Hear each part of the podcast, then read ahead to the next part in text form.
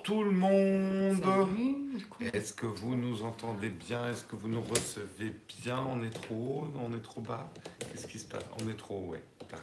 Mais t'as vu comme ça cadre mal l'appli YouTube en ce moment? Ah, C'est pas nouveau, hein Ouais. Voilà. YouTube, ils font de la merde voilà. en ce moment. Bienvenue à tous. Est-ce qu'on bon nous lundi. entend bien? Oui, j'ai l'impression. 5 Bon. sur 5. Super, super. Allez, on perd pas de temps. On va remercier nos tipeurs. Tipeurs du numéro 496 au 500. Euh, tipeurs depuis 6 mois. Toff Alexandre. F- Il y en a deux là. hein. Faramaz Alexandre. Ouais, Toff Alexandre. Faramaz Faramaz Pat. Pat. Tvig et Felipe. Felipe. Merci Pascal, que Pascal il attaque dès, Ah, dès le lundi matin. lundi hein, euh, il est en forme. Un petit super chat pour, pour démarrer la semaine. Bonjour à tous. La Alors non, pas vraiment la forme. hein, pour, euh, nous avons un Jérôme malade, donc il euh, se vantait la semaine dernière qu'il était passé au travers va, de tous un rhume. Bon, vous entendez, j'ai un peu la voix. euh, voilà. Donc, prévoyez demain beaucoup de Kleenex. Et puis, normalement, mercredi, jeudi, je devrais plus avoir de voix et tout, c'est beaucoup. Mais après, ça devrait aller. Voilà, normal. Les, les rhumes, qu'on aille chez le Toubib ou pas, quand vous allez chez le Toubib, ça dure trois jours. Quand vous n'allez pas chez le Toubib, ça dure trois jours. Voilà. Ça Allez. dure pas trois jours chez moi. Hein? Ça dure pas trois jours chez moi. oui, toi, tu fais des, des rhumes un peu plus longs que les autres, c'est clair. De quoi on va parler, Marion, ce matin, à part de mon rhume? Euh, c'est moi qui commence? Eh Oui, c'est toi qui Ok, commence. et ben on va parler euh, de la RGPD. Euh, on en parle beaucoup et on va en parler de plus en plus jusqu'à moi et d'autres choses. On en parlera justement un petit peu plus tard pour justement qu'est-ce que ça touche euh, plus précisément. Et moi, je parler de Twitter qui fait la chasse au tweet decking, qui a bloqué pas mal de comptes. Donc, on rappellera ce que c'est que le tweet de- decking et quelles sont les mesures de Twitter. Et on reviendra, on reviendra pardon, sur le notch.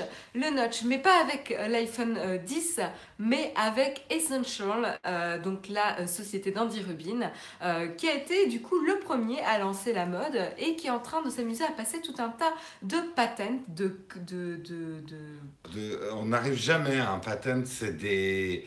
Des Brevets. Des brevets, oui. pardon, euh, des brevets euh, justement pour, euh, pour euh, contourner le notch et euh, pour aller un peu plus loin. Voilà. Merci Techni Savoir.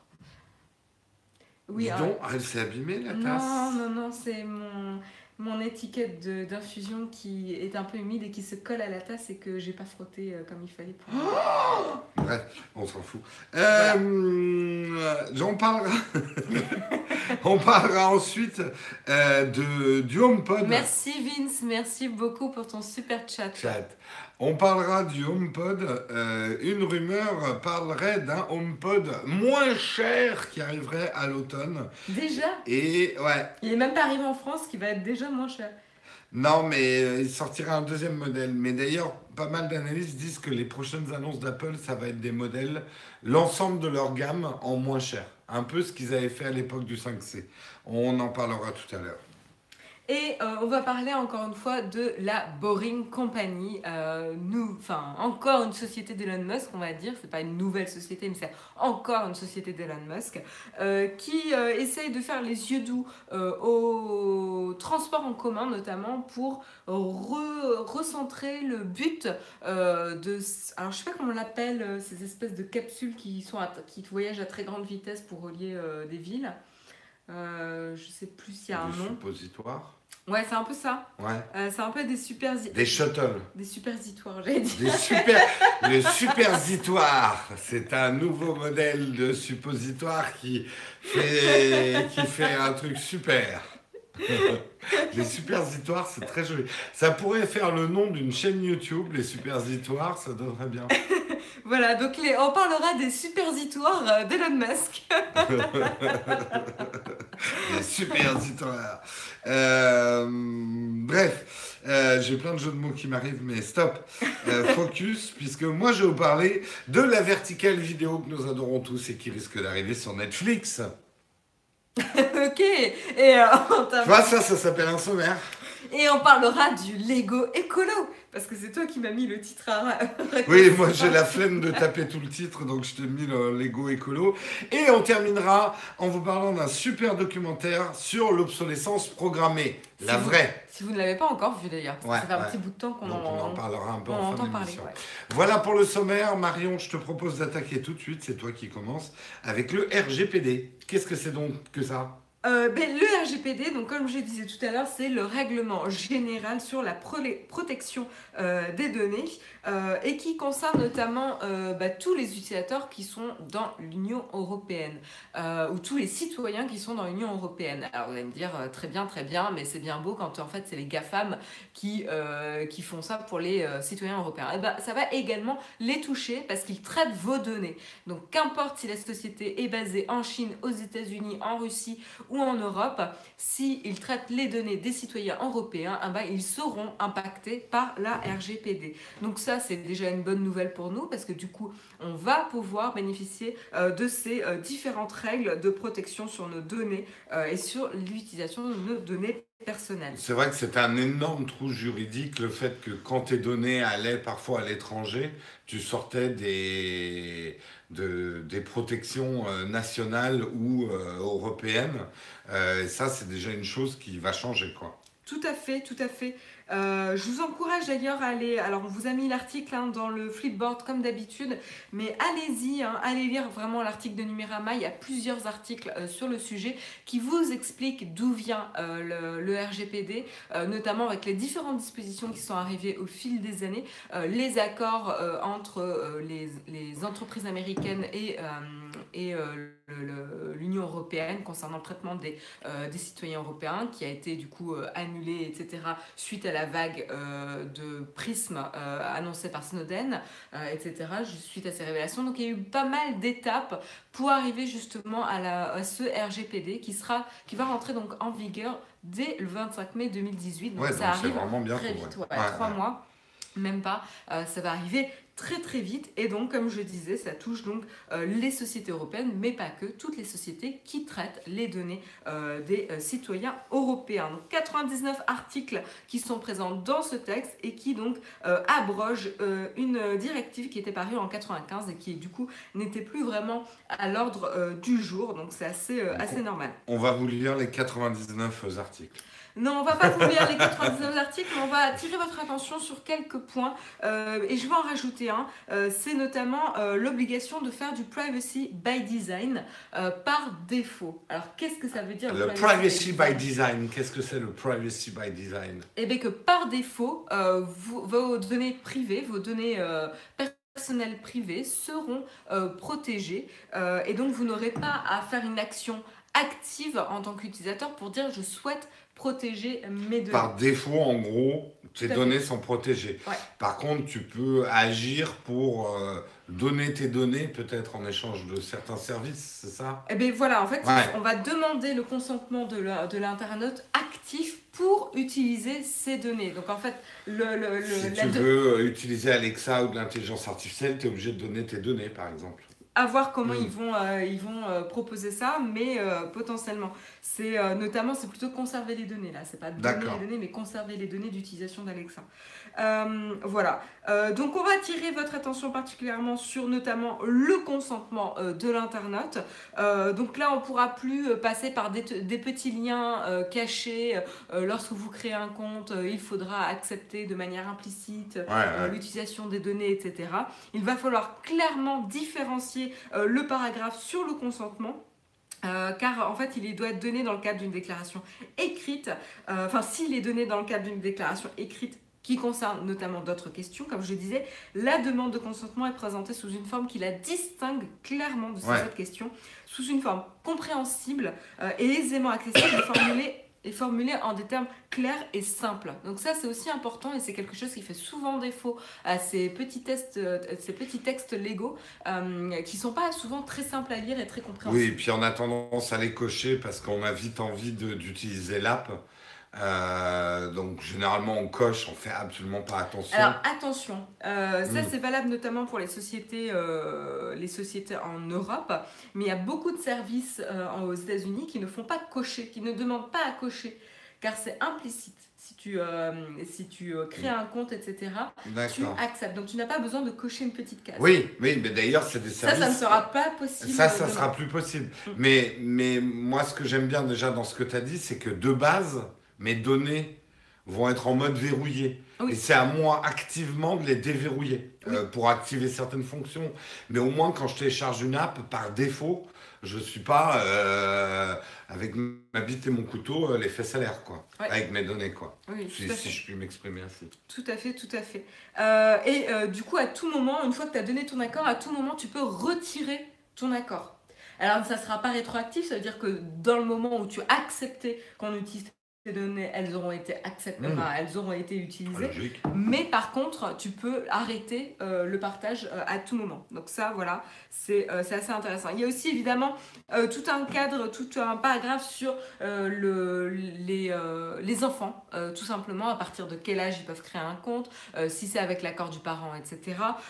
Donc là, pour l'âge, ça sera entre 13 et 16 et 16 ans. Donc là, l'Union européenne laisse la porte ouverte à une tranche d'âge pour les différents pays et c'est à chaque pays de décider où est-ce qu'ils veulent euh, placer euh, la limite. Donc en France, euh, 15 ans, euh, nous avons estimé en tout cas en France que, enfin l'Assemblée nationale a estimé qu'en France c'est à partir de l'âge de 15 ans que c'est le seuil adéquat pour un jeune de s'inscrire quelque part sans demander l'accord à ses parents.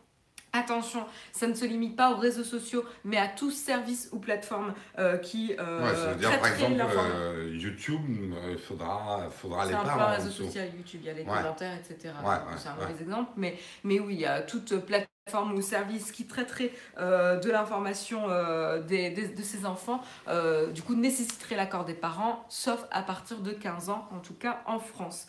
Euh, voilà, donc euh, en, tout cas, en effet, c'est très important de protéger euh, les plus jeunes contre l'utilisation de ces données. Ensuite, il y a quelque chose d'assez intéressant, c'est la portabilité des données pour pouvoir migrer plus facilement d'un service ou d'une plateforme à l'autre. Prenons l'exemple notamment de Spotify. Si vous souhaitez utiliser demain Apple Music, et ben Spotify devrait vous fournir un moyen facile et automatique euh, de pouvoir transmettre et récupérer vos données afin de les mettre à Mais disposition de la plateforme. tout, ou juste mes, mes infos contacts euh, Ah bah, à voir, à voir. Ouais. J'ai pas les détails. Le problème c'est ça, hein, c'est qu'il y a l'interprétation Oui, ensuite oui. euh, de ces différents articles. Et c'est euh, des discussions qu'il va falloir avoir euh, potentiellement avec la CNIL qui peut aider sur ces sujets, euh, sur l'interprétation de ces différents articles. Donc en gros, vous pourrez en tout cas récupérer vos données pour pouvoir utiliser un mécanisme de portabilité qui sera d'un moyen ou d'un autre automatisé et ne pas utiliser une manière manuelle pour l'exploiter. Euh, ensuite, il y a évidemment le droit à l'effacement. Ça, encore une fois, c'est apparu il y a quelques années. Euh, le droit à l'effacement, euh, c'était notamment reconnu en 2014 pour un droit au déréférencement en, Mm. don- en envoyant des, des demandes à Google. Ça avait été reconnu quand ça ne rentre pas dans notamment un droit à la liberté d'expression, quand ce sont des, pour des raisons historiques ou scientifiques, des statistiques des- de santé publique, euh, exécution d'un contrat judiciaire, etc. Donc en gros, tant que ça ne rentre pas, tant que ça ne rentre pas en conflit avec ces, ces informations-là, vous pouvez que faire une demande de Bah, déré- déré- déréférencement ou d'effacement euh, des données. ça, c'est d'autant plus d'actualité avec, par exemple, Véro, où on s'aperçoit que c'est un peu difficile d'effacer son compte derrière. Euh, Véro, ça marchera pas, par exemple, avec ça. Euh, oui, tout à fait, Ouais. pour, tout, pour tout service. En effet, c'est encore une fois euh, une protection des citoyens euh, européens et ça, c'est quand même une bonne, une bonne démarche. Quoi. Donc, vous pourrez à tout moment demander la suppression des données avec, sur les différents services voilà, pertinents. Euh, ensuite, euh, ce qui est intéressant aussi, c'est euh, l'encadrement du profilage par algorithme. Alors là, encore une fois, c'est sujet à interprétation au niveau de cet article-là. Donc je ne pourrais pas vous donner l'ampleur et les, toutes les, les répercussions, mais on se doute bien qu'avec l'utilisation de plus en plus grande de ces algorithmes, de ce machine learning, etc., par les institutions, hein, par le gouvernement, on le voit aux États-Unis euh, combien de fois ça a été utilisé, et que ça peut mener à de la discrimination et à du profilage euh, ciblé dans le mauvais sens, eh ben, il faut protéger aussi les citoyens contre ça. Donc à voir jusqu'où ça, jusqu'où ça, ça ira. Que, ouais, jusqu'où ça ira. Euh, si euh, en effet euh, il faut voir si, si c'est nécessaire à la conclusion à l'exécution d'un contrat ou si elle est autorisée par le droit de l'Union ou le droit de l'État membre. Donc il y a des limites évidemment à cet article, mais il faut voir jusqu'où ça va ces limites-là. Et puis après il y a la possibilité, alors ça c'était déjà en place depuis mai 2017 avec la, la modernisation d'une loi, c'est le pouvoir se reposer sur des actions de groupe. Les class euh, action, comme on appelle ça aux États-Unis. Tout à fait. Alors, c'est pas exactement le même principe, car en fait, il faudra se, se, reposer pardon, sur des associations euh, à but non lucratif. Euh, donc, organisations et associations à but non lucratif qui pourront pour vous réaliser donc, des actions de groupe pour protéger et se montrer plus fort, notamment contre des géants de la tech. Vous voyez qui je vise et qui j'ai en tête, évidemment. Donc, ça, c'est assez intéressant. C'est une modernisation du coup de la loi. Et puis ensuite, évidemment, il y a l'information aux utilisateurs en cas de piratage. Euh, on avait montré du doigt pas mal Uber euh, il n'y a pas si longtemps que ça, en fin, fin novembre 2017, qui n'avait pas communiqué suffisamment tôt à ses utilisateurs le piratage des données. En tout cas, dans le cas où la communication n'est pas un danger euh, de sécurité pour les utilisateurs, il faut être capable de le communiquer, communiquer pardon, et très rapidement, immédiatement, il faut communiquer en tout cas à la CNIL euh, dès qu'il y a euh, ce genre d'événement. Et puis ensuite, encore euh, une fois, quelque chose d'assez intéressant qui va montrer un petit peu la force euh, de l'Union européenne, c'est euh, la notion de guichet unique. donc petit exemple assez parlant pour expliquer le principe de guichet unique en Europe. Si, si vous utilisez, si vous utilisez pardon, une banque dont le siège est en Allemagne, mhm. exemple N26 par exemple, euh, oui, c'est allemand, oui. C'est euh, Revolut, c'est enfin la banque est en Angleterre. Tout à fait. Euh, et que euh, ils ont notamment un département assurance en Autriche. Alors là, a priori non, ça ne concerne pas N26. Je ne crois pas qu'ils aient de système d'assurance. Et eh ben tout simplement, si vous avez des problèmes, vous rencontrez des problèmes avec ces services, vous pouvez vous reposer sur la CNIL qui va ensuite communiquer à l'équivalent allemand ou l'équivalent autrichien en fonction des problématiques que vous euh, rencontrez. Donc il y a là vraiment une simplification euh, des démarches pour vous permettre de mieux vous protéger euh, également contre les différents traitements des données. Et enfin, ça, je pense qu'on en avait. Le bâton. évidemment, on en avait déjà parlé. Hein, c'est les sanctions qui sont prévues par le texte. Donc, ça peut monter jusqu'à des amendes jusqu'à 20 millions d'euros. Euh, ou euh, jusqu'à 4% du chiffre d'affaires annuel mondial total de oh, l'exercice précédent. Donc à savoir qu'en plus, c'est le montant maximum, le, plus gros montant qui sera choisi en fonction euh, du profil de l'entité. 4% du chiffre d'affaires d'un Google, d'un Facebook ou d'un Amazon? Alors là où il faut prendre du recul, c'est que on va se dire ah oui on va on va sourire en disant que ça va faire mal aux fesses de ces géants d'internet mais c'est pas forcément eux qui sont le plus en danger pourquoi? Parce que eux, ils ont une armée euh, de juristes, euh, d'avocats euh, et d'équipes pour mettre en place rapidement les bonnes mesures pour être en, en conformité avec la RGPD. Là, ceux qui sont le plus en danger avec la mise en œuvre de la RGPD sous peu, ce sont notamment les petites startups, les petites. ouais, qui va falloir s'adapter très vite là. Qui vont devoir s'adapter et qui sont pas forcément bien informés. Je veux dire, ils n'ont pas forcément tout un département dédiés à ça qui vont pouvoir les aider à faire la transition. Et c'est là où il y a notamment des arnaques qui sont en cours en ce moment, ah avec des sociétés qui profitent de la Ah oui, genre ils proposent, on va vous mettre en conformité et tout contre. On vous fait un audit et très rapidement ah on va vous donner des mesures clés pour être en conformité avec la RGPD euh, avec euh, tel montant. Sauf que malheureusement, c'est pas évident de se renseigner. Donc là, la CNIL, euh, je vous invite à vous renseigner hein, si vous êtes euh, potentiellement votre société est ciblée. La CNIL met à disposition un numéro euh, et vous conseille de vous renseigner dans un premier temps sur Internet, sur des articles officiels. où euh, notamment c'est relativement facile à lire, euh, et de faire très attention aux arnaques concernant la mise Ouais. euh, en conformité Et, concernant la et d'une manière générale, tout ce qui est démarche, même truc d'État, faites attention, il y a tout un marché de sites qui achètent des bons rankings dans Google. Et je sais que par exemple, auto-entrepreneur, les cinq premiers sites, c'est euh, en fait c'est de l'arnaque. C'est euh, genre ils vous font payer pour faire un dossier d'auto-entrepreneur. Comme les gens sont en désarroi euh, administratif, il y a des petits malins qui se font passer pour des trucs officiels et qui te font raquer. Donc méfiez-vous. Ouais, donc moi c'est juste le, la, la petite, euh, le petit euh, point négatif, même si je suis euh, éthiquement, je suis complètement pour la RGPD et je trouve que c'est quelque chose de très bien pour protéger Ouais, les citoyens ouais, européens. Et ça apporte un socle commun aux différents pays Mm. de l'Union européenne, et ça, ça, ça fait- enfin, c'est pas trop tôt, quoi, on va dire.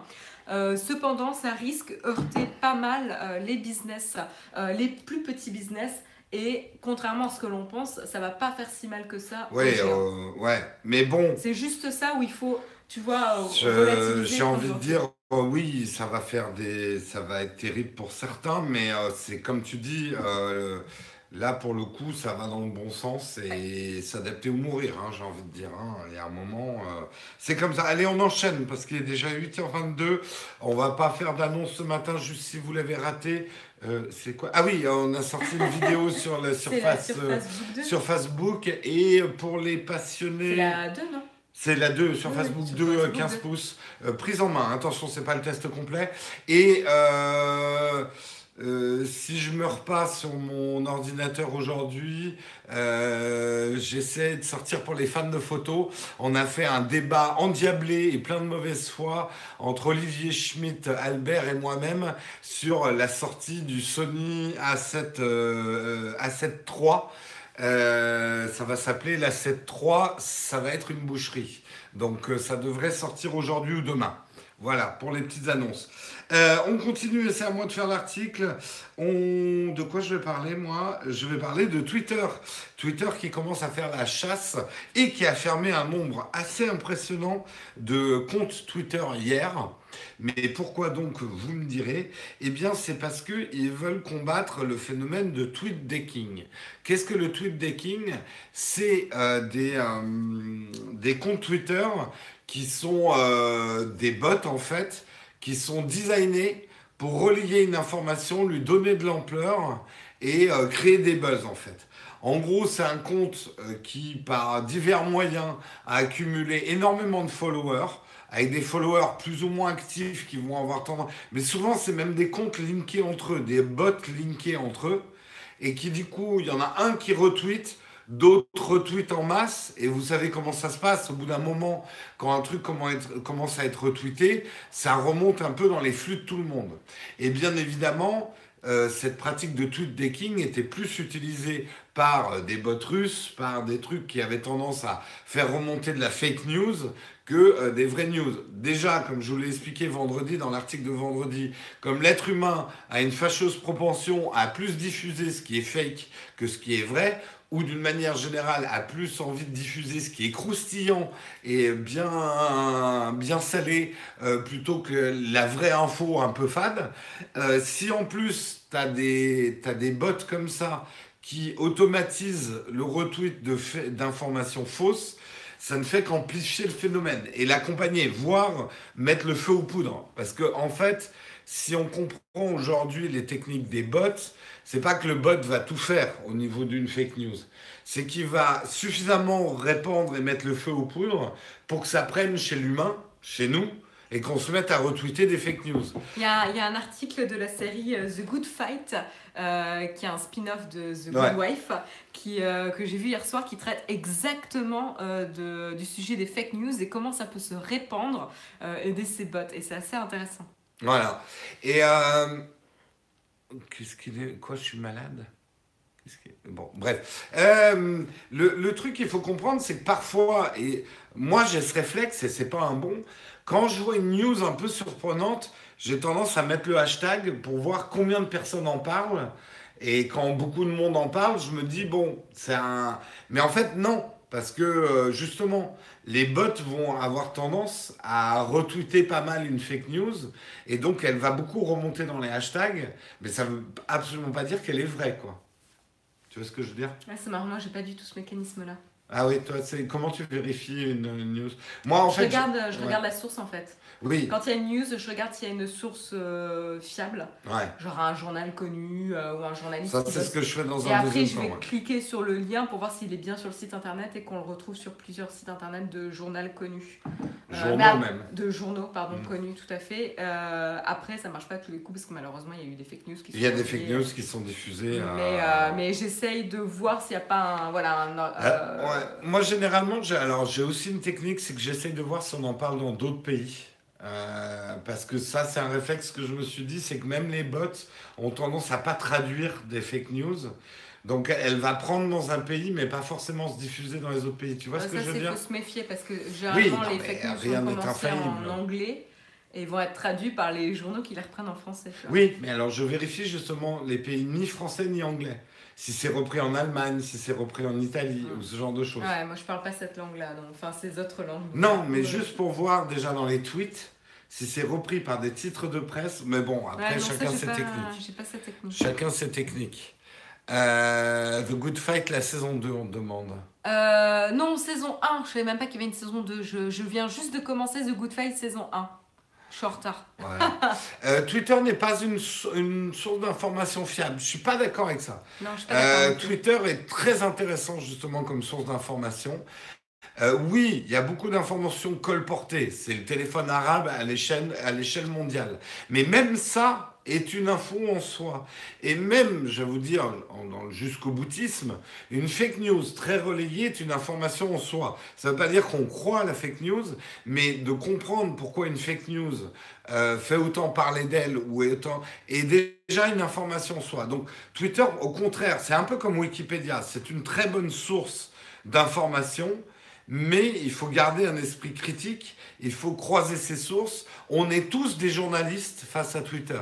On doit tous mener notre enquête et on doit tous être circonspects et se méfier avant de retweeter en un clic un truc juste parce qu'on le trouve rigolo ou sensationnel ou que, ou que ça va nous donner une dose de dopamine parce qu'on va avoir cinq claques derrière le truc. Euh, faut mener un petit peu l'enquête. Voilà. Ouais.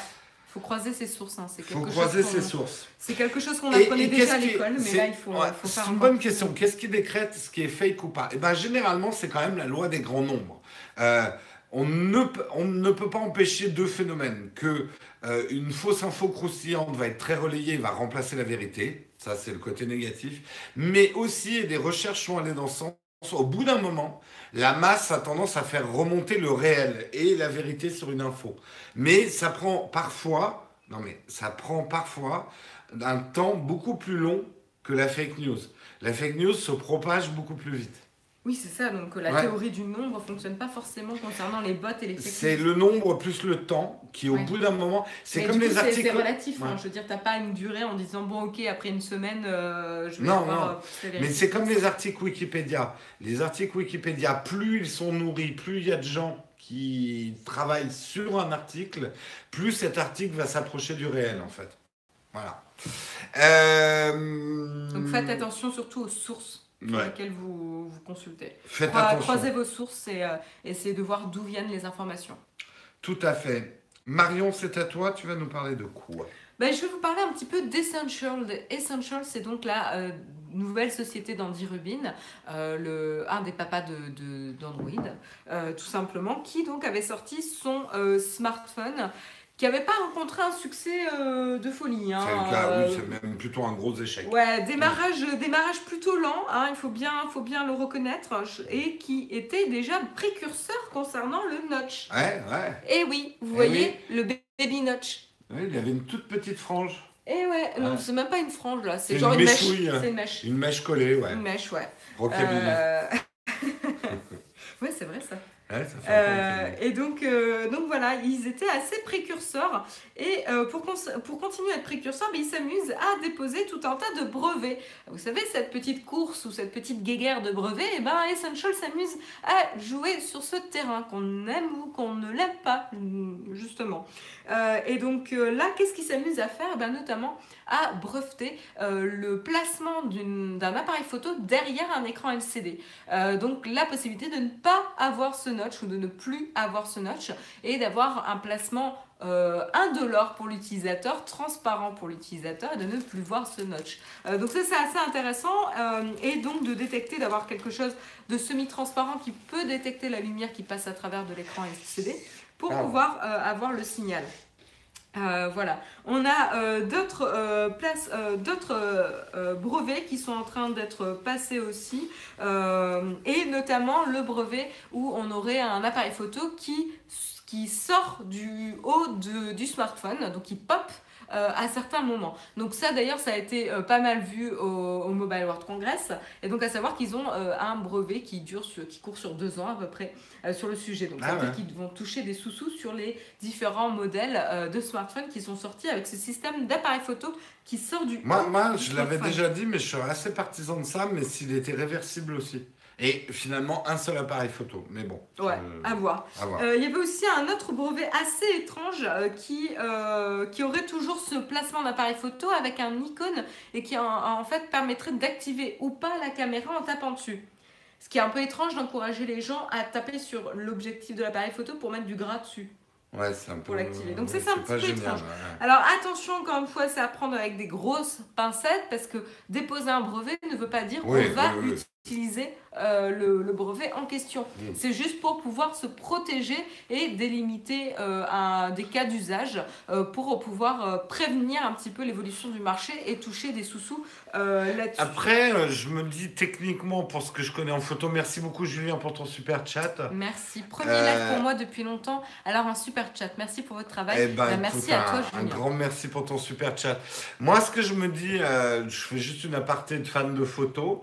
Techniquement, ça devrait être possible parce que vu que maintenant dans les appareils hybrides, on a des shutters électroniques, c'est-à-dire rideaux électroniques, on devrait pouvoir, en plaçant l'optique derrière un verre, mais après je m'y connais pas assez en traitement de verre, est-ce qu'on arriverait à faire un verre transparent sur lequel on peut afficher euh, des infos normales sur un téléphone et qui, le temps d'une photo, fasse un, un shutter électronique? Je ne sais pas c'est un peu euh, c'est un peu ça la mm. question quoi. C'est euh, euh, gérer un espèce de multiple multiple calque entre l'écran et la caméra pour pouvoir le transformer en région transparente au moment de la prise photo pour pouvoir enregistrer l'image parce qu'il faut aussi que ça fonctionne en termes de, de caméra filmée donc sur un laps de temps plus long. Enfin, c'est quand même des, choses assez intéressantes. Oui, ça pourrait être un espèce de diaphragme électronique qui s'ouvre. Mais est-ce en fait, la vraie question que j'aurais à quelqu'un qui s'y connaît, c'est est-ce qu'on peut faire un écran transparent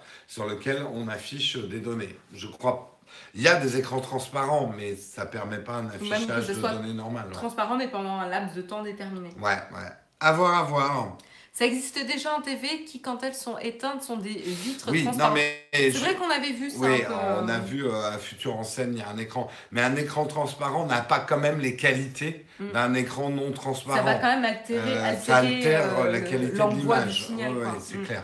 Après, peut-être que justement, peut-être qu'il y aurait juste une petite partie haute qui est généralement. Je sais pas si un petit peu sourd, mais tu parles très très fort. Ben, je suis complètement sourd, j'ai la tête, euh, j'entends rien du tout en fait. Oui, je t'entends très bien. Je suis, désolé, je suis, désolé, si je parle comme un sourd, mais là je suis, euh, je suis ensuqué euh, à l'extrême. Bref, allez, on enchaîne.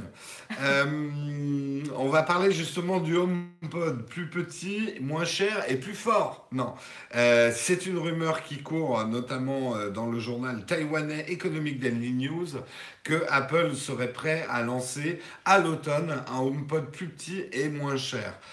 Et ça serait peut-être pas une mauvaise idée, en tout cas pour la part d'Apple, parce que en fait tout dépend l'orientation que Apple va donner au HomePod. D'ailleurs, euh, je le dis en aparté, mais si vous n'avez pas vu la pub de Spike Jones sur le HomePod, que vous soyez Apple fan ou pas Apple fan, allez voir cette pub. Moi, je la trouve magnifiquement réalisée et je trouve qu'elle exprime très très bien le produit sans en parler du tout techniquement. Il parle même pas de combien de sons ça fait et machin. Il parle même pas de la qualité sonore.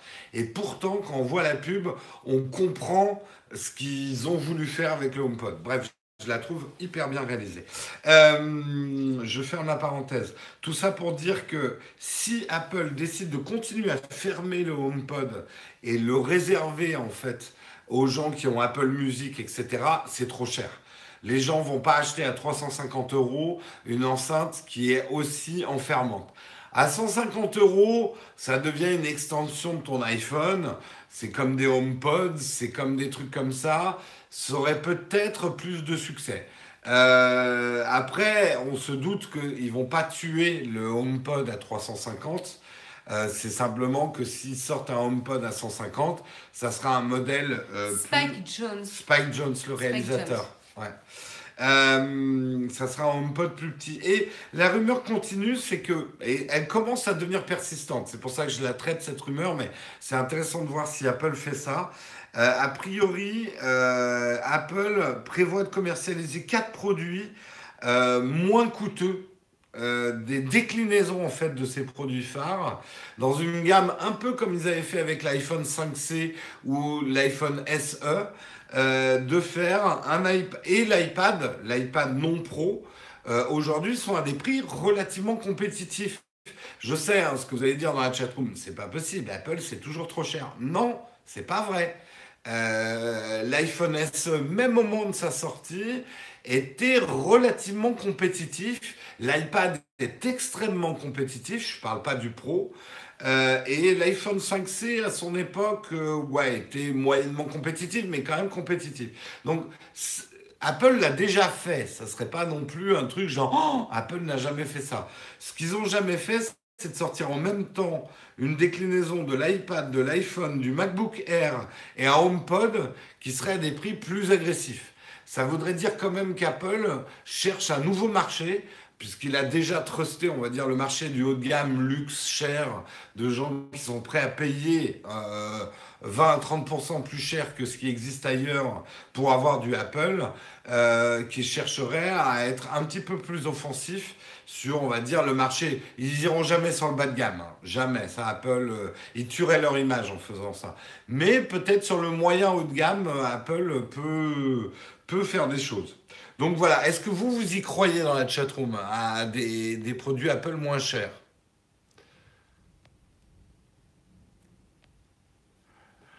C'est souvent retourné. Steve Jobs je vois bien compléter l'Apple TV en stéréo via AirPlay 2. Pascal, salut Pascal d'ailleurs. Steve Jobs va se retourner dans sa tombe. Ouais, je crois que Steve Jobs, il est en, on va bientôt en faire de l'énergie tellement il se retourne dans sa tombe. Il suffit de mettre une dynamo. Je dis n'importe quoi. Oui, oui, oui, oui, vous y croyez, vous y croyez, vous êtes à fond. Bon, non, non, il y en a qui y croient pas.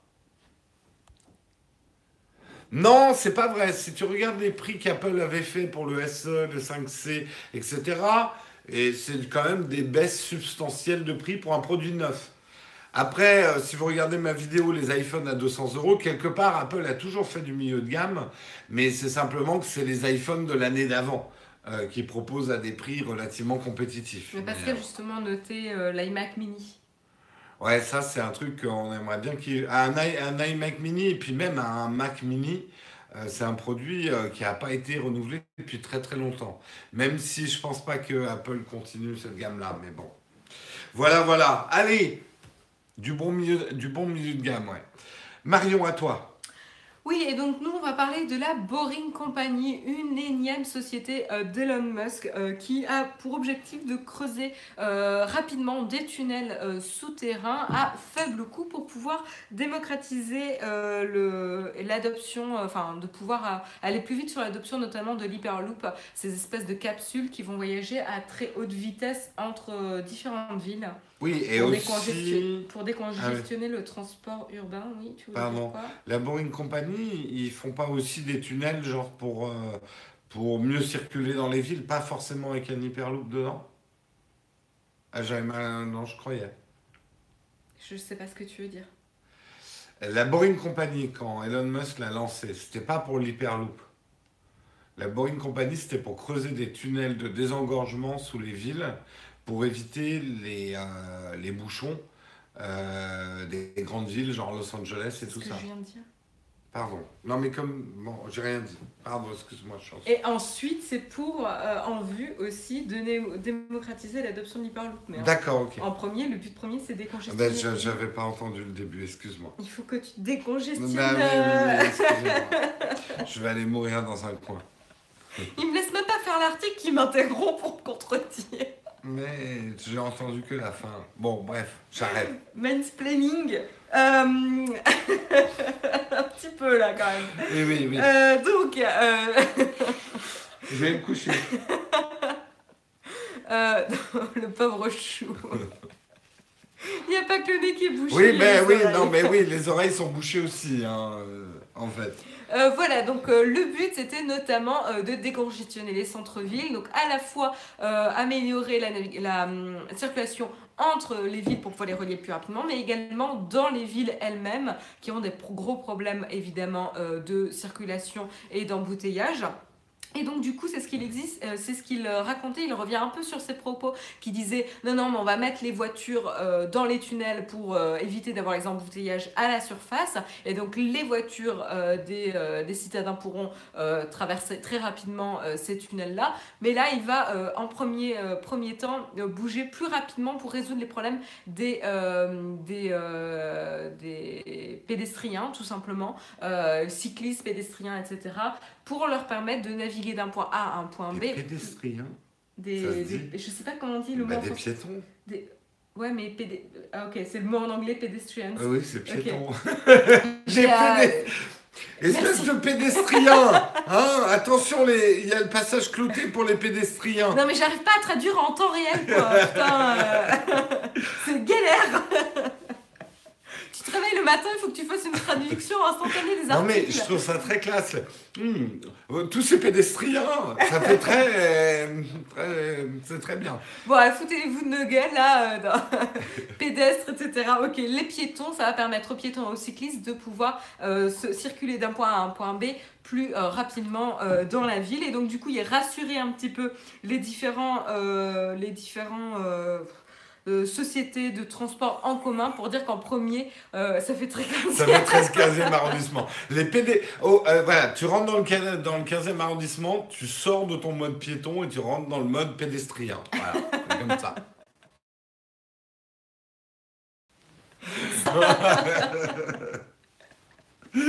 C'est quoi Il faudrait un t-shirt.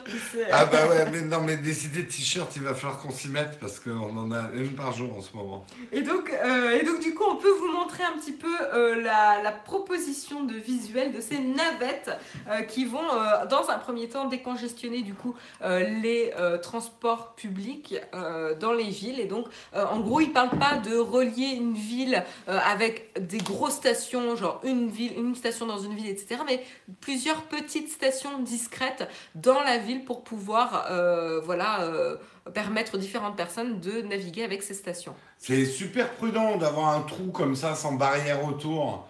T'as des gamins qui vont tomber là dans le trou. Non mais honnêtement, c'est mal foutu. Non mais Jérôme, c'est un concept.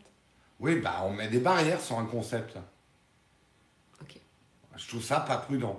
Donc voilà, là vous avez un aperçu euh, de ce qui pourrait exister euh, demain. C'est pour contrôler la population des villes. euh, Quelques gamins qui tombent à chaque bagnole, ça en fera moins quoi. Ouais. Bah, ça fera sais, moins, de- euh, on moins a- de pédestriens. On est en 2018 et toutes les, tous les quais des métros ne sont pas protégés. Hein, donc, C'est clair, c'est clair.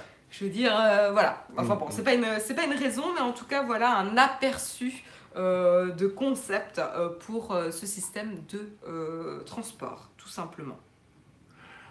Les, les barrières, c'est des, des Darwin fonctionnaires. Sélection. Darwin Sélection, ouais, exactement. Ça évite de payer de la peinture rouge. Euh, j'enchaîne ou- Oui. C'est bon. Et j'enchaîne pour parler de Netflix. Netflix qui va vous proposer des verticales vidéo façon stories. Alors, attention, c'est de la supputation. A priori, Comme Canal+. Voilà. Euh, euh, a priori, on n'est pas encore sûr. Est-ce que Netflix va utiliser la verticale vidéo surtout pour faire des annonces, enfin des, des pubs ou des stories sur les séries qu'il va y avoir Ou est-ce que Netflix va proposer un véritable contenu en verticale vidéo, euh, comme euh, l'appli verticale Et Canal Plus a lancé un truc aussi de série verticale, je sais plus comment ça s'appelle. Les productions originales. Euh, là. je sais plus. Et en fait, voilà, la news est faite, mais ça va être l'occasion quand même de vous demander à vous. Est-ce que vous avez déjà regardé une fiction? C'est Studio Plus. euh, C'est Studio Plus ouais, qui fait de la verticale? Ouais. Ouais, Studio Plus. Et il y a aussi l'appli verticale qui fait, on va dire, du YouTube vertical, un mélange entre des stories et du YouTube, en gros. Euh, est-ce que vous, vous avez déjà regardé, alors attention, est-ce que vous avez déjà regardé un, un contenu autre qu'une story ou un snap en vertical, une fiction ou quoi que ce soit Est-ce que vous avez déjà regardé une petite fiction, un, un, un petit truc, à part des stories, hein. les stories, je me, je me doute. Émilie mais Marie, ça, oui. ça pourrait être sympa. Les mini-séries de 6 minutes de studio plus, tu les as regardées, ouais. Jamais de la vie. Oui, sur l'appli verticale. Non, ça doit être horrible. Non, je savais même pas que ça existait. Oui. Oui, mais en horizontal, c'est mieux, faut pas déconner. Euh, les Vines, euh, c'est des stories, ouais. Oui, les gens préfèrent la télé, mais en fait, euh, pour vous dire, hein, pour un vidéaste, c'est un vrai problème. Et moi, c'est des questions que je me pose. Tu vois, par exemple, j'ai dans mes milliards de projets, je me dis, j'aimerais bien faire des vidéos de test ultra courtes, genre 2-3 minutes, euh, en voix off et tout. Est-ce que je les fais en verticale vidéo parce que je vise peut-être des gens plus jeunes qui vont regarder euh, euh, ce test en vertical? Est-ce que je fais un format carré qui aujourd'hui est le format qui s'adapte le mieux aux deux modes de consommation? Mais c'est quand même pas génial un carré quand on regarde sur une télé ou sur un ordi. Bref, c'est des problèmes complexes. Et c'est un problème d'autant plus complexe euh, que euh, on peut pas vraiment filmer en pensant aux deux formats. Tu peux pas adapter simplement un format qui est fait en, en, horizontal. Tu peux pas l'adapter facilement en vertical. Fais un format rond. Pourquoi pas? Ça pourrait être original. Mais euh, c'est pas facile en fait comme problème. Et euh, je sais pas, je sais pas ce que ça donnera. Il y a une chose qui est évidente, c'est que moi aussi, je préfère consulter du format vertical vidéo quand je suis sur mon smartphone. Et à tout autre moment, je préfère la, la- vidéo euh, horizontale, quoi. Émilie nous regarde à la verticale, mais attention, la vidéo, elle ne change pas. Elle est Oui. toujours en paysage, tu vois, sur ton iPhone vertical. Moi, je pas sais la même chose. Ouais, euh, YouTube, quand je suis en mobilité, en vraie mobilité que je bouge, je regarde YouTube, je déforme pas l'image en verticale, mais en fait, ça me fait juste une vignette qui bouge en haut, quoi. Euh, mais ouais, je... c'est tellement plus facile à porter son smartphone en vertical, c'est indéniable. hein. Ça, c'est indéniable. Bon, tu me diras, je devrais éviter de regarder des vidéos en marchant dans la rue. Ça m'a valu déjà quelques, quelques bosses. Voilà, voilà. Bon, bah écoutez, on va bien voir, mais je- je- j'ai du mal à voir comment on peut, même d'un point de vue narratif, une fiction verticale, t'as pas beaucoup de cadres pour montrer. Bah, justement, euh, c'est un défi créatif. Oui, c'est un défi créatif, mais ouais, à voir, à voir, à voir ce que ça peut, ça peut donner. T'as déjà fait un film vertical, mais c'est tout, d'accord. Oui, mais c'est en plus petit et ça ne me dérange pas. Du coup, je préfère, euh, je préfère mon téléphone en vertical et une vidéo plus petite que le contraire. Oui, mais encore une fois, Mini Marie, c'est pas exactement ce qu'on est en train de mentionner. Si tu regardes Studio Plus, ils utilisent toute la taille de l'écran, mais à la verticale. Sauf que le cadrage te donne des contraintes créatives qui ne sont pas les mêmes qu'un format 16 neuvième auquel on est habitué à l'horizontale, en mode paysage. Mm. Donc c'est plutôt ça euh, qu'on, mentionnait ce matin. Vivement qu'on puisse projeter les images directes dans la rétine, on n'aura plus ces problèmes de vertical vidéo. Ouais. Mm. Euh, et du coup, on va parler un petit peu de euh, Lego. Eh bien, parlons de Lego. On va parler de Lego et de matériaux. euh, de matériaux. Ah, je croyais que tu allais parler de moi, de mon ego. Elle est nulle. Ah ouais, non, mais ce matin, t'es. Oui, je suis, je suis en suquier. De matériaux durables, tout simplement. Euh, donc, à savoir, euh, il y a trois ans, Lego a injecté 155 millions euh, de dollars dans un centre dédié aux matériaux renouvelables ou durables plutôt. et ils ont notamment, ils emploient 100 personnes dans ce centre-là pour euh, permettre à Lego d'atteindre leur objectif d'utiliser des matériaux durables euh, en 2030. Voilà, pour, tout leur, euh, pour, tout, pour toutes leurs petites briques. quand on sait un petit peu le volume de plastique que produit Lego chaque année et qui est acheté par Lego chaque année, avec évidemment qui est produit avec du, du, une base de pétrole, hein, c'est du plastique avec... oui, oui, c'est de l'ABC. La, c'est de l'ABC, ouais. C'est de l'ABS, bah, ABS, pardon. Non, ABS je sais pas. Je sais plus. ABS, oui, c'est Oui, c'est ABS. C'est ABS, voilà. Euh, et donc, euh, évidemment, un des enjeux euh, de, de, Lego, c'est de pouvoir se détacher de ces...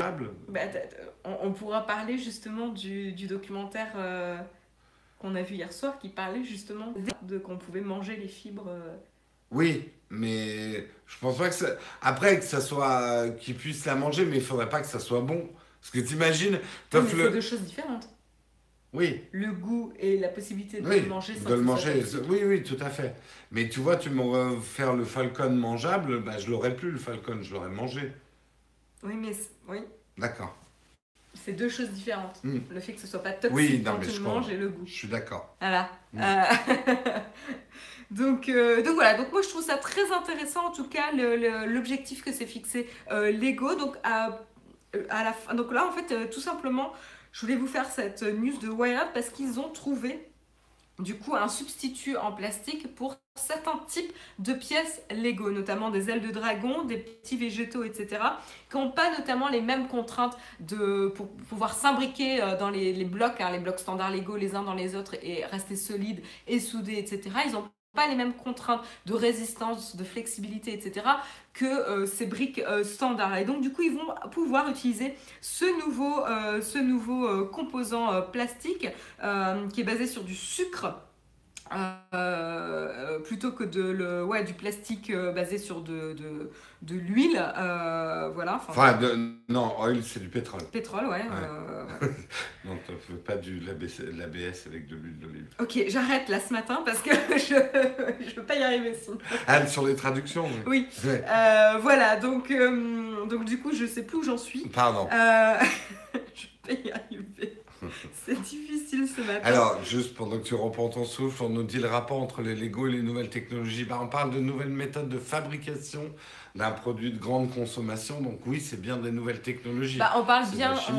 On, parle bien en plus des composants de ces, euh, des nouvelles utilisés dans les nouvelles technologies, hein, que ce soit dans les smartphones, euh, etc. Il n'y a pas de raison qu'on ne parle pas des avancées technologiques dans la production euh, d'un jouet de masse comme ça. parce que ça va impacter notamment, enfin là ça impacte les Lego, mais si on trouve une nouvelle forme de plastique qui peut convenir à d'autres usages, c'est aussi important pour les nouvelles technologies et notamment sur l'impact sur la, planète, la planète et l'environnement. Donc en tout cas c'était une news qui nous plaisait, donc on l'a choisi.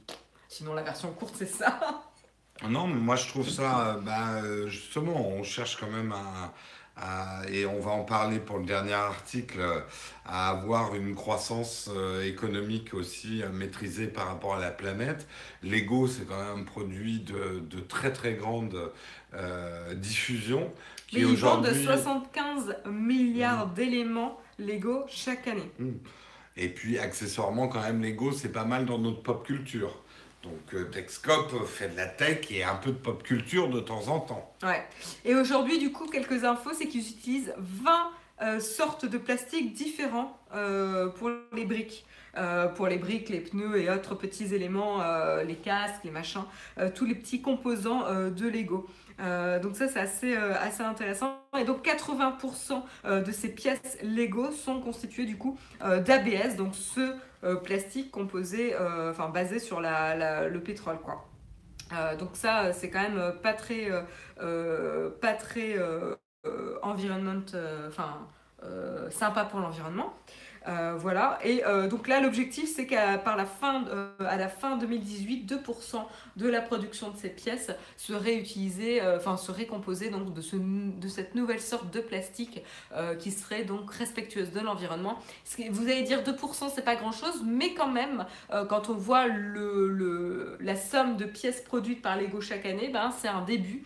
Et en tout cas, voilà, avec ce centre qui a été conçu il y a trois ans, ben, voilà, ils essayent de pouvoir euh, trouver des, alternatives mais qui ne font pas de compromis non plus sur la qualité de la couleur, parce qu'il y a ça aussi, hein, la qualité de la hmm. couleur sur les pièces, l'injection de la couleur, sur la résistance, sur la solidité, hmm. sur la, voilà, sur la résistance dans le temps, sur les pièces, etc. Dans l'article, il parle d'une société qui fait déjà des Lego compatibles. Ouais, mais justement, ça, ne, tient pas dans le temps.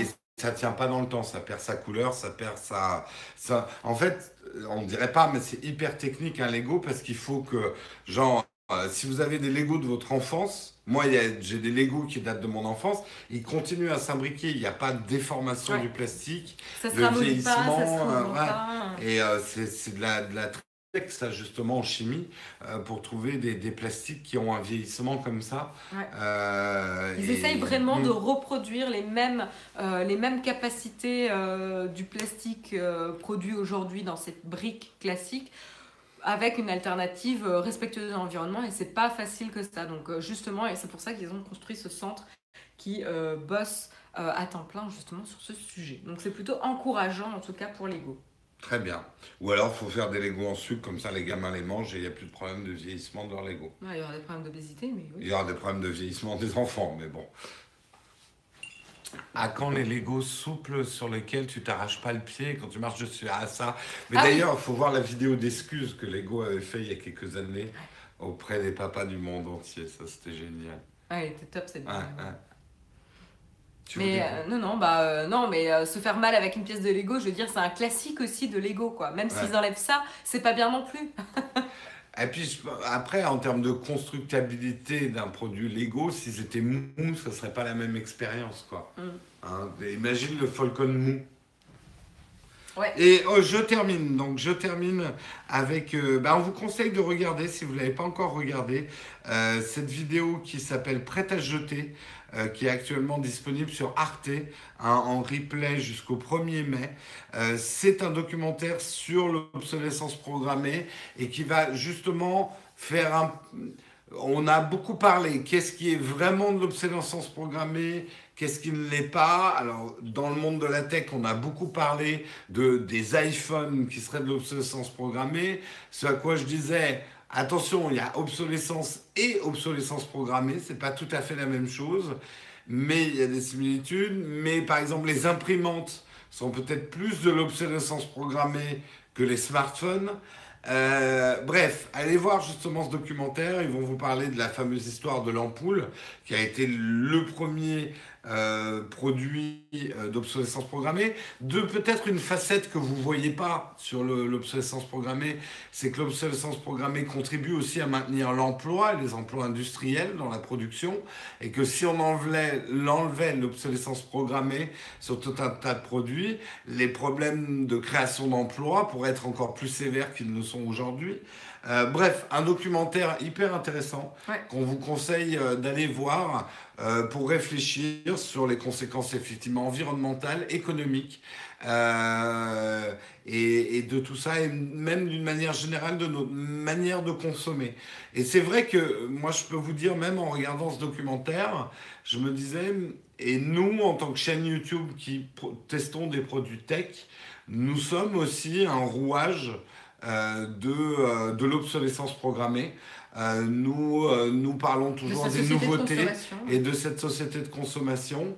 Et c'est peut-être quelque chose à intégrer dans une approche un petit peu plus moderne du test produit. Ce que on commence à faire, parce que moi je vous fais de plus en plus de guides en disant est-ce que c'est vraiment la peine de changer votre iPhone? Parce que les nouveautés qu'il a, franchement, si vous êtes une ou deux générations derrière, ça va pas vous changer la vie. Mais peut-être que j'irai un petit peu plus dans, ce sens, euh, effectivement. Euh, en tout cas, c'est une vraie réflexion. Et bien, bientôt, on va terminer où je vais faire des émissions avec deux bouts de bois en disant ça suffit largement hein, pour vous amuser, euh, pour faire du feu et tout ça. Quoi. Le vieux- Exactement, ils en parlent dans le, ils en parlent dans le documentaire euh, Nazado. avec Il y avait un vieux film génial avec un ingénieur américain qui inventait un tissu intachable et inusable et le monde devenait fou. Tout à fait. Ils, ils le citent dans le documentaire. Moi, je ne connaissais pas ce film, mais euh, le principe était très intéressant. Tout à fait. Et pareil, le principe de l'imprimante euh, existe Ah, aussi dans le documentaire. ouais, mais l'imprimante, tu vois, c'est là où il y a vraiment obsolescence programmée by design. C'est qu'ils mettent une puce qui compte le nombre de copies et qui, au bout de 18 000 copies, ça bloque l'imprimante. Mm. Euh, Ça, c'est vraiment de l'obsolescence programmée pour le coup. Bref, on vous conseille de le regarder, c'est sur Arte. Et c'est la fin de ce Techscope à 9h pile. Euh, Marion, pas mal, pas mal. Bien joué. Euh, malgré mes interruptions, je suis vraiment désolé, Marion, j'en suis désolé. Euh, le, voilà, je suis pas dans mon état tout à fait normal. J'espère que demain ça, ça ira mieux. Vous verrez, ça sera rigolo. C'est quoi le nom du doc? C'est Prêt à jeter. Hum, prêt Sur à Arte. Euh, merci encore d'avoir regardé ce Techscope et de l'avoir présenté avec nous, parce que ne l'oubliez pas, ceux qui sont en live dans la chatroom, vous êtes le troisième présentateur euh, de ce, de ce Techscope. Euh, et on remercie aussi tous ceux qui nous regardent en replay, que ce soit sur YouTube ou euh, sur iTunes. Euh, et alors, on a une question Platinium ce matin. On va ouvrir le, le, le vide ton fac, mais d'abord la question Platinium euh, de Pascal M qui demande avec la généralisation du format 18.9 sur mobile, comptes-tu changer le ratio d'image de tes vidéos? J'en profite pour féliciter Samuel sur son taf sur la chaîne. On en profite aussi pour féliciter encore Samuel pour son travail sur la chaîne. Sur le 18 9e, j'ai une vraie réflexion par rapport à ça. Si vous regardez par exemple la vidéo qu'on a fait sur le drone Phantom 4, vous verrez que on est déjà passé en 18.9 sur certaines séquences. En fait, le problème n'est pas pour moi tant un problème de ratio.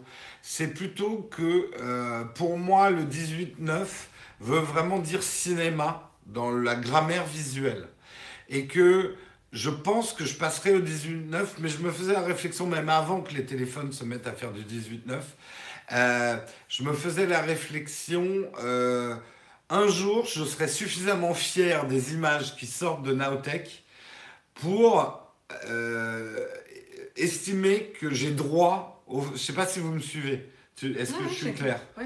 Et pour l'instant, non, je suis pas, euh, je, je suis pas assez content de la qualité visuelle de ce qu'on sort, sauf sur certaines transitions. Non, Mais je suis pas sûre que ça serve euh, l'histoire qu'on raconte ou le propos qu'on raconte aussi.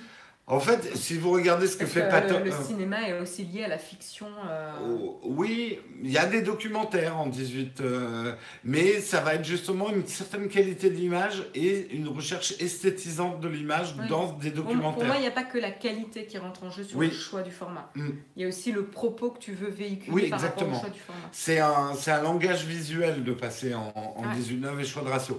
J'aime assez ce que fait Peter McKinnon avec les deux formats. Quand lui parle, il est en format 16-9 euh, traditionnel et sur des belles transitions euh, qu'il a bien filmé, bien étalonné, il fait du 18-9. Euh, donc voilà, voilà un petit peu, en tout cas c'est mes réflexions sur le sujet. Donc je sais pas. Allez, on ouvre le vide ton fact. Si vous avez des questions, c'est le moment. Jojol a une application sur l'Apple Store et vous, c'est pour quand? Aujourd'hui, on n'éprouve pas du tout d'utilité pour une appli si c'est juste pour regarder nos vidéos. On fera un jour une appli si ça a des vraies fonctions réelles euh, Bah, intéressantes. Bah, présenté comme ça, Jojo a une application sur l'App Store. Si c'est juste pour être présent sur l'App Store, ça n'a pas vraiment grand intérêt. J'avoue que j'ai jamais essayé son appli. ouais. Je sais pas à Ouais. quoi elle sert en fait. Euh, nous, on n'en a pas le, on n'en éprouve pas le besoin. La communauté nous le réclame pas non plus. Et non, Mm. pour l'instant, on n'en éprouve pas le besoin. Faut voir si elle a vrai, un vrai, euh, un vrai but, un vrai usage quoi. Ouais. Où est-ce que j'ai acheté mon sweat à capuche? C'est un C'est un cadeau. cadeau. C'est un cadeau de ma maman, mais la marque pour vous la donner, c'est Super Dry. C'est assez connu comme marque. Mais c'est vrai que j'aime beaucoup ce sweat. L'application de Jojol, c'est pour ses concours. Bah, on fait pas suffisamment de concours. Merci Ouais, hein, Pascal. on- On fait pas suffisamment de concours pour avoir un intérêt à, à faire Ouais. une application. ouais. À quand le prochain Vite ton fac? Quand il sera fait Beaucoup de pubs sur son application. Bah, il faut bien rémunérer les personnes qui maintiennent l'application. Bon, bonne journée à tous. Là, j'y vais, j'ai cours. Bah, très bonne journée Très à bonne toi. journée à toi. Est-ce Il y a eu d'autres questions qu'on a ratées? Reposez vos questions. Prétendre aimer la vidéo et faire plusieurs ratios en même temps, mon Dieu. Ouais, là, problème, t'es un peu. Il faut pas être plus royaliste que le roi. On est aujourd'hui dans un territoire d'expérimentation audiovisuelle qui est très rafraîchissant aussi. Il y a trois ans, j'étais un intégriste et euh, je crachais sur la verticale vidéo. Et comme le disait Marion tout à l'heure, c'est aussi un format qui a du potentiel créatif. Et de jouer, euh, et si tu regardes attentivement au cinéma, il y a des réalisateurs qui ont souvent joué avec les ratios. Et il y a des films qui sont en IMAX où toutes les scènes ne sont pas en IMAX. La différence entre le Peak Design Slide Light et le Slide Euh, alors, le slide light, il est plus fin. Euh, en fait, il est pour les caméras plus légères. Un hybride, tu vas plutôt prendre le light. Si tu as un gros réflexe lourd avec des gros objectifs, tu prends le normal. Vous arrivez à vivre de votre chaîne Ça, disons que ça va mieux que l'année dernière, mais on n'y est pas encore. Euh, et puis alors, ça serait un salaire, pas deux, parce que moi, j'ai, euh, Ah oui, j'ai, oui, euh, je travaille. Mm. hein. Enfin, si- Enfin, j'ai un travail en plus de, de la chaîne. Ouais, c'est ouais. Jérôme qui se consacre intégralement à la chaîne, plus Dina. Plus euh, Dina, Et euh, potentiellement dans le futur, euh, peut-être un, Peut-être. quelqu'un on d'autre. est- Mais... Alors, le, pour être précis, on ne vit absolument pas de la pub YouTube. La pub Non. YouTube représente 10% du chiffre d'affaires. Euh, on vit surtout de vos participations à Tipeee, des contributions, Ouais. euh, pour éviter de trop copiner avec les marques. Et j'ai rien contre, mais c'est pas l'orientation qu'on veut donner à la chaîne. Nous, on se repose beaucoup sur notre communauté, Mm. et c'est notre communauté qui essaye, en tout cas, de nous faire vivre. Voilà, Voilà. c'est ça le, le- projet financier. Euh, Qu'est-ce qu'il y a d'autre comme question? Quel est le meilleur moment pour sortir une vidéo YouTube? En fait, ça dépend de ton public. Si tu es sur le- les traditionnels, c'est-à-dire les 8-16 ans, euh, 5 heures, 6 heures, c'est quand ils rentrent de l'école, c'est une bonne heure.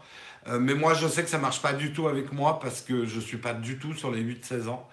Euh, je fais des essais en ce moment, je m'aperçois que j'ai pas mal de vues en sortant ça en fin de matinée, parce que je pense Ah ouais que les gens nous regardent pendant, le, pendant la pause de midi. Euh, donc ça dépend vraiment de ton public. Intéressant. Euh, Jérôme, tu préfères travailler avec ton MacBook Pro et iPad Pro ou la nouvelle Surface Book 15 pouces? Bah, je travaille sur Final Cut Pro, donc je vais pas te mentir, je travaille sur Mac. Euh, je suis en train d'expérimenter euh, là euh, le, le, le, le Mac, euh, le, la Surface Book, euh, Surface Book 2. Euh, Il y a des trucs super intéressants, par exemple le notch, le, le, le volant qu'on peut tourner, et qui, mais ça, ça s'applique, le dial, pas, pas le notch. Le dial qu'on peut tourner, ça par exemple en montage, c'est un truc que j'adorerais qui est sur les iPhones, et Alors, sur les, quand les on- Mac. Quand on parle de l'audience, on dit pas que tout le monde a euh, 20-30 ans. hein. Euh, Il y a quelqu'un qui a 13 ans.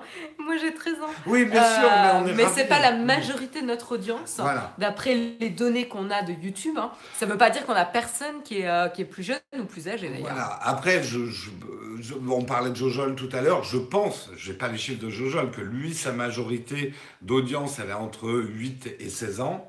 Euh, c'est pas le cas de notre chaîne à nous. Voilà, c'est un élément différenciant. DJI Spark suffit-il pour faire des vues aériennes pour tourner un clip ou DJI Magic Air?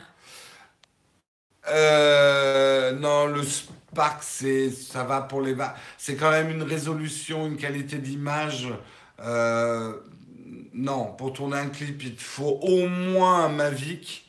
Mais j'ai même envie de dire, si tu veux vra- vraiment une bonne qualité d'image, c'est le fantôme hein, qu'il faut. hein.